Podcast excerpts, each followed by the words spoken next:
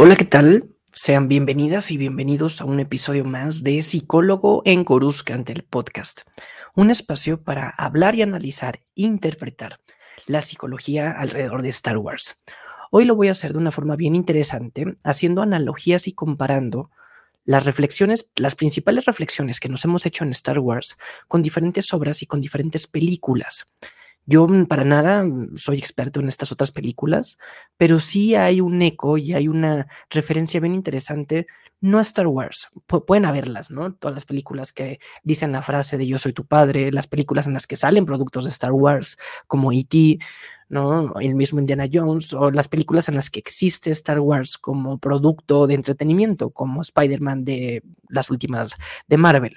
Pero aquí quiero ir un punto más profundo de qué forma las reflexiones que nos atraen subconscientemente de Star Wars y con las que nos quedamos preguntándonos una y otra vez son las mismas reflexiones que podemos encontrar en otras películas que también llaman la atención más allá de la película y que esto es una forma moderna de estar filosofando. No, no crean que lo estoy forzando. Antes, eh, Tales de Mileto, Platón, Emmanuel Kant se hacían preguntas viendo a las estrellas. Eh, mucha gente lo ha hecho escribiendo libros, pero también muchos otros lo podemos hacer a través de películas como Star Wars.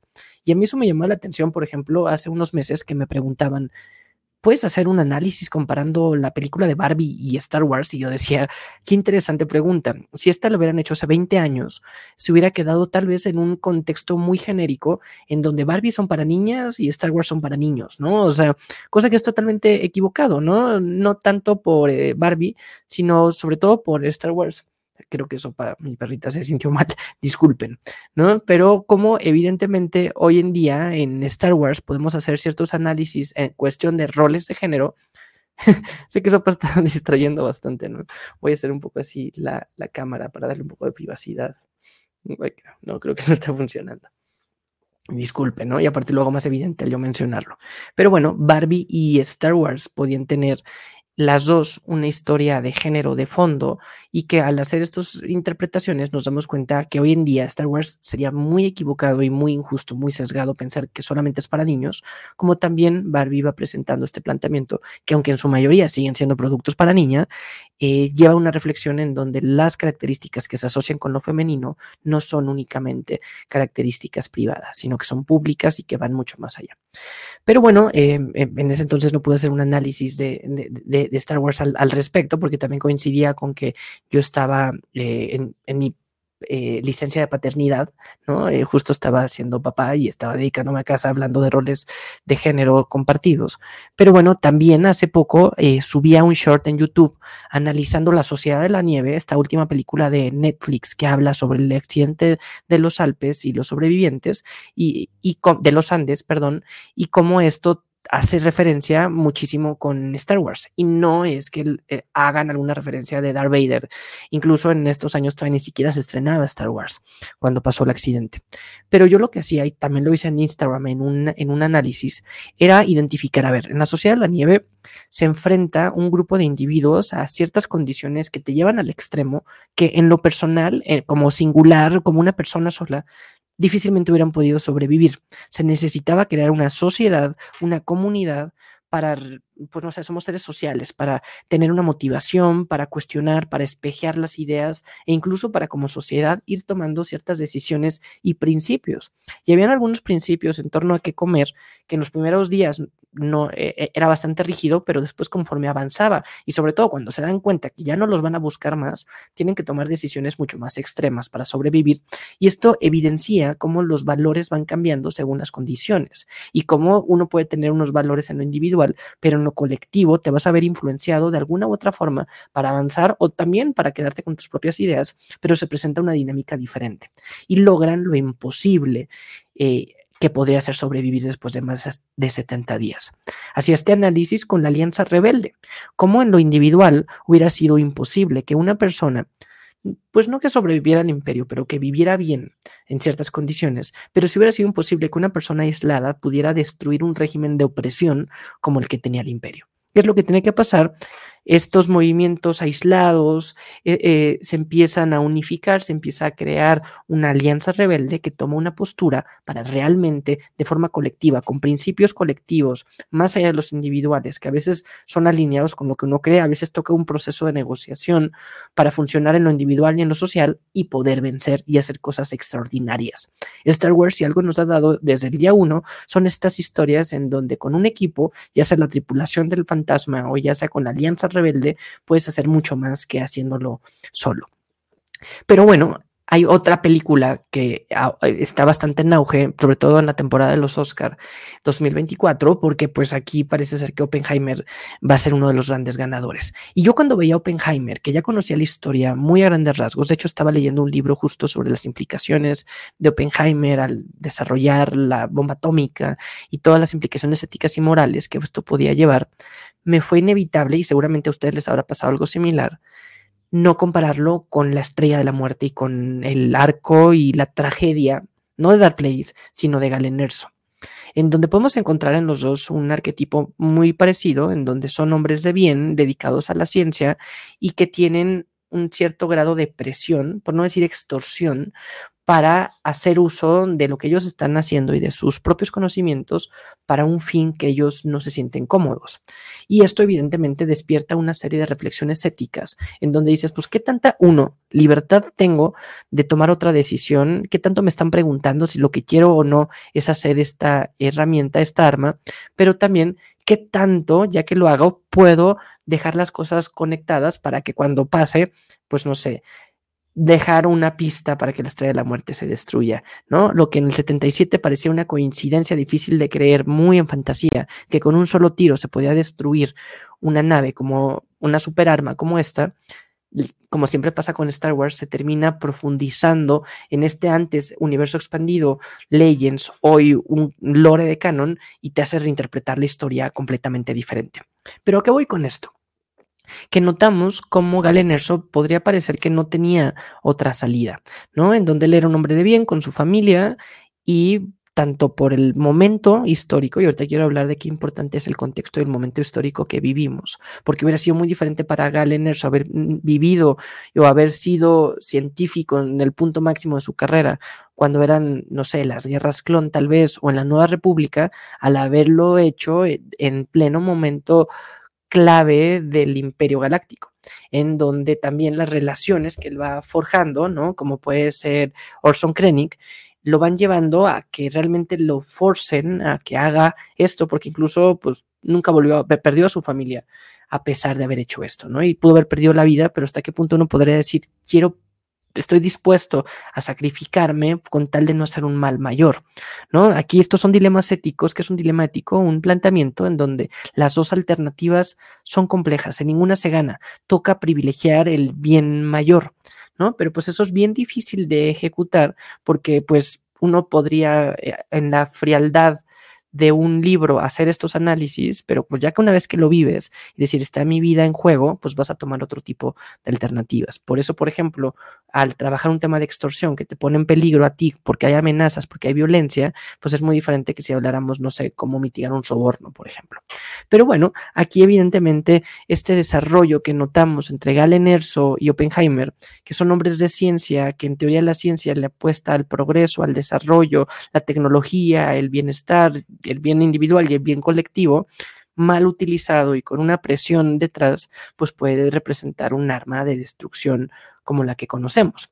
Y aquí evidentemente hay que entender, por ejemplo, que en el 77, cuando se presentó Star Wars original, el, una nueva esperanza, pues el mundo acababa de vivir hace 30 años una Segunda Guerra Mundial y en donde si para nosotros hoy puede hacer eco eh, esta reflexión entre la bomba atómica y la Estrella de la Muerte, seguramente ahí que habían pasado solamente 30 años, que las mismas generaciones que lo habían vivido en primera persona, lo estaban viviendo en pantalla, pues también toma otro grado de significancia un arma así, ¿no? En donde incluso podríamos suponer que mm, habían pasado tan pocos años que se hablaba mucho de guerra, la gente lo tenía mucho en, al flor de la piel y empezaba a ser algo capaz de poder hablarlo en entretenimiento. Es interesante porque desde el 70 hasta ahora el 2020 han habido pocas guerras, últimamente lamentablemente han habido más. pero en la historia moderna del hombre, del ser humano, es de las épocas en donde menos guerra ha habido. Y se cree y se supone que también es por el miedo a las armas de destrucción masiva, como podría ser una estrella de la muerte, que sabemos que no tenemos en nuestro planeta, pero que el alcance que puede tener una bomba atómica puede ser similar a lo que pasó con Alderaan y lo que pasó en los lugares en donde esto fue detonado el proyecto Manhattan. Pero bueno, e, e, este análisis, ¿no? Sobre la responsabilidad que uno va teniendo sobre sus propias creaciones, pues creo que nos puede abrir paso a también, por ejemplo, entender el origen de Sabine Wren, en donde más allá de lo que vemos en Ahsoka, si profundizamos en su historia en Rebels, nos damos cuenta que ella nuevamente le toca nacer en un contexto de opresión y del imperio, en donde pareciera que pues las eh, oportunidades o las opciones que tiene son pocas. No podemos nosotros juzgar y decir, qué mal que se fue al imperio, porque realmente el momento en donde lo vivía y la manipulación que existía alrededor no es caricaturizada de al imperio es mal. ¿No? O sea, evidentemente lo, lo, es, pero te lo pintaban como únete, ¿no? Y muchas veces uno no es consciente del bando en el que está, ¿no? Y va a depender de quién gane para ver de qué forma se cuenta la historia y contar esos bandos. Y también la visión occidental y de Hollywood, ¿no? Y aquí, pues, estamos hablando de Star Wars, que es un fruto de esto mismo, pues te va a ir presentando su propio tinte político. Pero bueno, no me quiero meter en esos esquemas de creación de la película, sino lo que vemos en la historia y que lo notamos incluso en Sabine Wren, como ella eh, no, parecía que no tenía otro contexto más que trabajar en el imperio cuando era joven y termina creando un arma que es utilizada contra su propio pueblo, en donde el Beskar de los mandalorianos terminaba siendo el arma que destruía a su gente. Y eso hace que Sabine viva con esta culpa que la vamos desarrollándose tanto en Ahsoka como seguramente en el demás eh, contenido que vayamos viendo. Y aquí la culpa juega un papel importante en Oppenheimer, en Galen Erso, en Sabine Wren, ¿no? En donde Melanie Klein, una de las psicoanalistas más relevantes en la psicoterapia psicoanalítica, presentaba dos vertientes de la culpa. La culpa persecutoria, la que no te deja dormir, la culpa que vemos en Kenobi en prácticamente toda la serie, en donde notamos que algo que pasó no quedó contento, no quedó a gusto y sientes esa especie de remordimiento que te va persiguiendo. Lo interesante de la culpa es que esta persecución se traduzca en una reparación. Es el otro enfoque de la culpa, la culpa reparadora, en donde te lleva a remediar, a remendar e incluso a mitigar para que esto no vuelva a pasar en un futuro. ¿no? Y aquí vemos cómo con Sabine va tomando cierto contexto, pero aquí a lo que quiero llegar es esta reflexión que puede existir y que viéndolo con Galen Erso decía, pues bueno, ya si lo estoy haciendo esto y me siento tan asqueado conmigo mismo porque estoy contribuyendo a que el imperio haga una de las armas más peligrosas y que va a destruir millones de inocentes, pues al menos la forma de tratar de reparar un poco es dejar este proyecto Stardust que creo que mi hija en algún momento podría encontrar. Ese tipo de procesos, ¿no? Creo que nos lleva a detonar una reflexión y una discusión bien interesante que en Star Wars la hemos visto una y otra vez sobre cómo pues debo de ser responsable de mis propias obras. Obviamente Nandor no lo notamos, él termina en la prisión de Arcana 5 y al final de la primera temporada notamos que lo que estaba haciendo era lo que muchos suponíamos que era la estrella de la muerte. A veces, como Andor, pasa que no sabes lo que estás haciendo, pero no te da buena pinta, ¿no? Pero hay otras veces que lo sabes y que dices realmente hacia acá voy. Y creo que si algo Star Wars ha presentado desde un inicio es justo la responsabilidad de nuestras actividades y del alcance de nuestras obras. ¿Cómo podemos alcanzar a trascender? ¿No? La gente puede trascender a través de su familia, a través de su arte, puede trascender a través de espacios como este, que seguramente este podcast va a trascender a mi existencia porque pues, yo subo algo a internet y va a quedar una reflexión. Y si tú ahorita lo estás oyendo, es porque te gusta Star Wars, porque este tipo de reflexiones te hace sentido, la psicología te puede llamar la atención y dices, bueno, más allá de lo que estoy percibiendo en la televisión como contenido, realmente esto me lleva y, y me hace tanto eco y resonancia, me identifico y creo pertenencia porque hay ciertos planteamientos que creo que pueden tener un impacto por acá. Pero lo que voy con esto es que en Star Wars se nos presenta esta oportunidad de trascender a través de diferentes elementos y la tecnología también. Si uno desarrolla tecnología, pues decir hasta qué punto va a llegar mi obra. Y hoy en día, pues esto uno podría decir, difícilmente me van a buscar a mí para hacer un arma de destrucción masiva, podría pasar. O podría ser parte de algo, pero no lo sé, como Andor, pero eso sería bastante paranoico. Pero ¿qué pasa con otros elementos de tecnología que van avanzando, evidentemente como podría ser la inteligencia artificial, en donde no, tal vez los avances tecnológicos no están siendo capaces de vislumbrar como un mal uso o un buen uso de la tecnología puede tener ciertas repercusiones. Y aquí si fuéramos muy materialistas diríamos, pues bueno, se crean los, los productos para que tengan una solución y es responsabilidad de cada persona qué uso le va a dar. Pero pues si yo creé la, el potencial de que se le dé un mal uso, sigo siendo corresponsable hasta cierto punto. Y aquí no voy a llegar a una conclusión porque realmente no lo existe y no pienso llegar a una conclusión como tampoco con Oppenheimer o con Galener sobre la estrella de la muerte, pero sí puedo llegar a diferentes reflexiones y estar preparado para que si me llega a pasar algo similar, saber un poco y no me tome en curva, decir, bueno, esto hacia allá podría, podría llevarme. Y este tipo de historias y este avance de tecnología ha estado presente en Star Wars, ¿no? Desde siempre, una de las causas más características es su avance con la tecnología, pero cómo la tecnología no juega un papel protagónico, ¿no? Aunque fue hace mucho tiempo en una galaxia lejana, porque está, nos representa Star Wars un planteamiento que ya pasó, porque es un mito, porque es una historia con la que nos podemos identificar. Sobre todo, encontramos un, un universo en donde hay un avance de tecnología, pero incluso hasta retrofuturista. No es una tecnología limpia y minimalista como muchas veces la podemos imaginar como primera respuesta, como un Black Mirror, ¿no? Sino que encontramos un Star Wars, no sé, sucio, desalineado, lleno de aceite y que incluso en las naves, ¿no? En un halcón milenario como este abridor de cerveza que tengo o esta nave de Darth Vader, yo, hay muchos fans de Star Wars y yo soy un fan de canon, un fan psicólogo, un fan de noticias, pero difícilmente voy a ser un fan de naves porque realmente no, no lo entiendo. Es la riqueza de Star Wars. Pero todo tiene un porqué, ¿no? Y si ustedes son fans de Star Wars van a decir, bueno, es que este casa estelar tiene este no sé, este motor, porque es, de esta generación, ¿no? Lo podemos notar con cosas más generales como en las precuelas, que son antes que la trilogía original, pues las naves no tienen su propio hiperpropulsor eh, para viajar al hiperespacio, ¿no? Y que incluso eh, ahora en Ahsoka lo notamos con eh, la gran nave de Thrawn, el, el, Quimera, que vemos por primera vez en live action y que tiene un gran aro, ¿no? Este ojo de Sion para poder viajar a otras galaxias.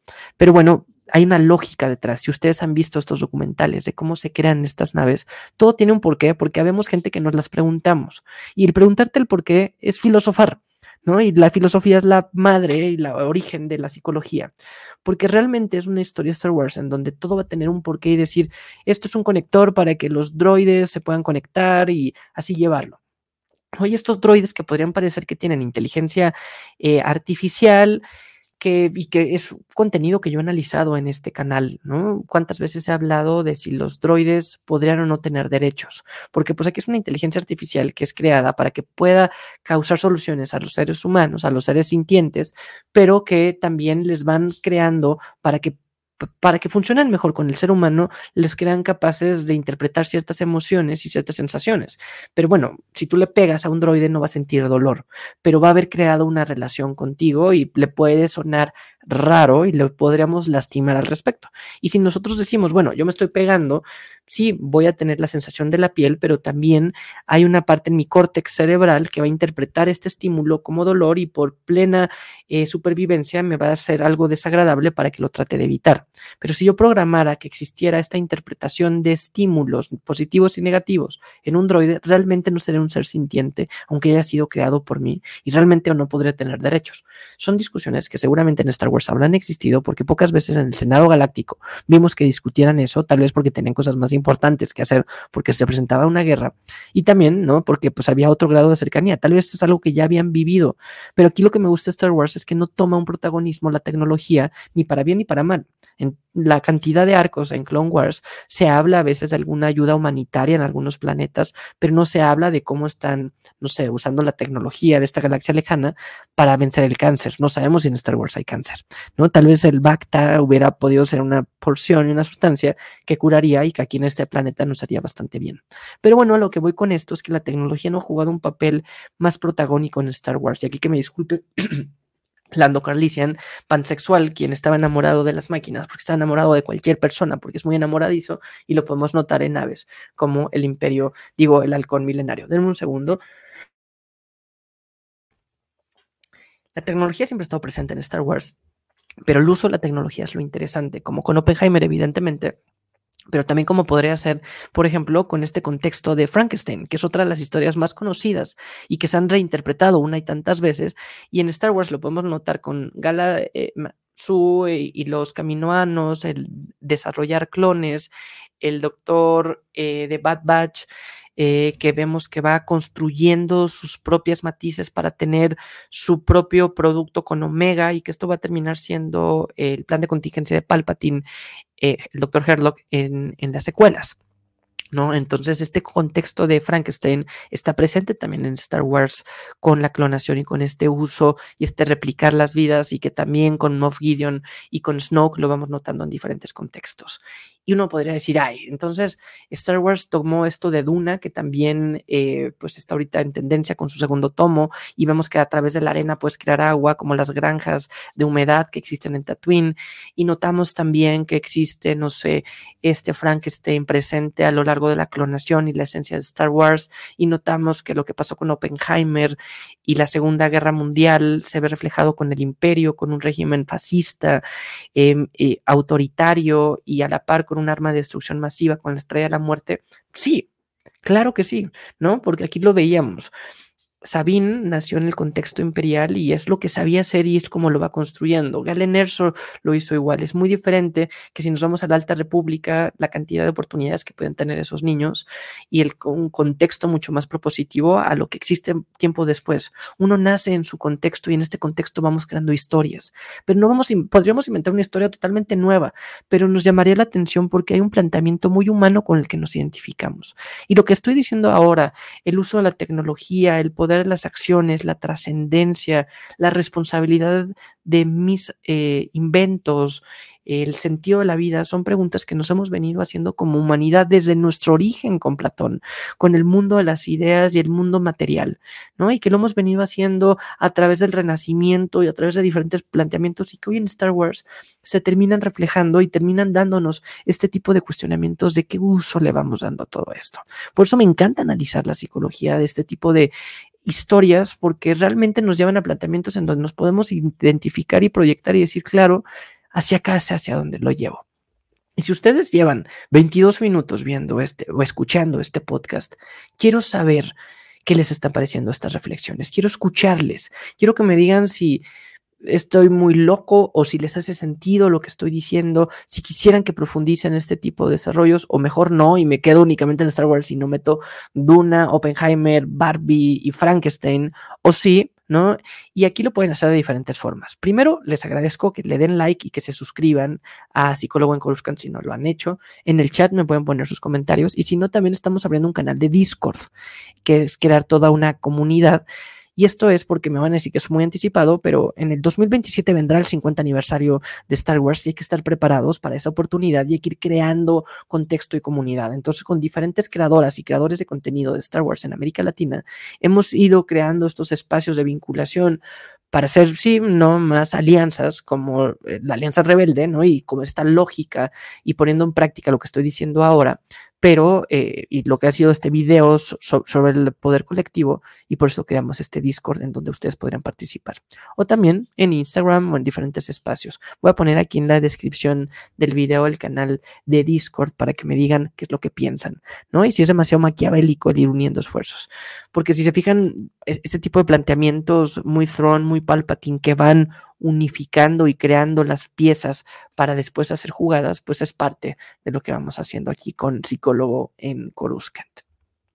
Cuéntenme qué les parece, qué piensan de este episodio. Yo disfruto mucho este tipo de reflexiones. Espero que lleguen para bien y que si ustedes eh, siguieron este episodio es porque seguramente algo les hizo sentido y me gustaría muchísimo entablar la conversación, porque pues no me dejarán mentir. Es mucho más fácil hablar de todos estos temas si los vemos desde una galaxia muy, muy lejana, así los hablamos en primera persona. Nos vemos en un próximo episodio de Psicólogo en Coruscant.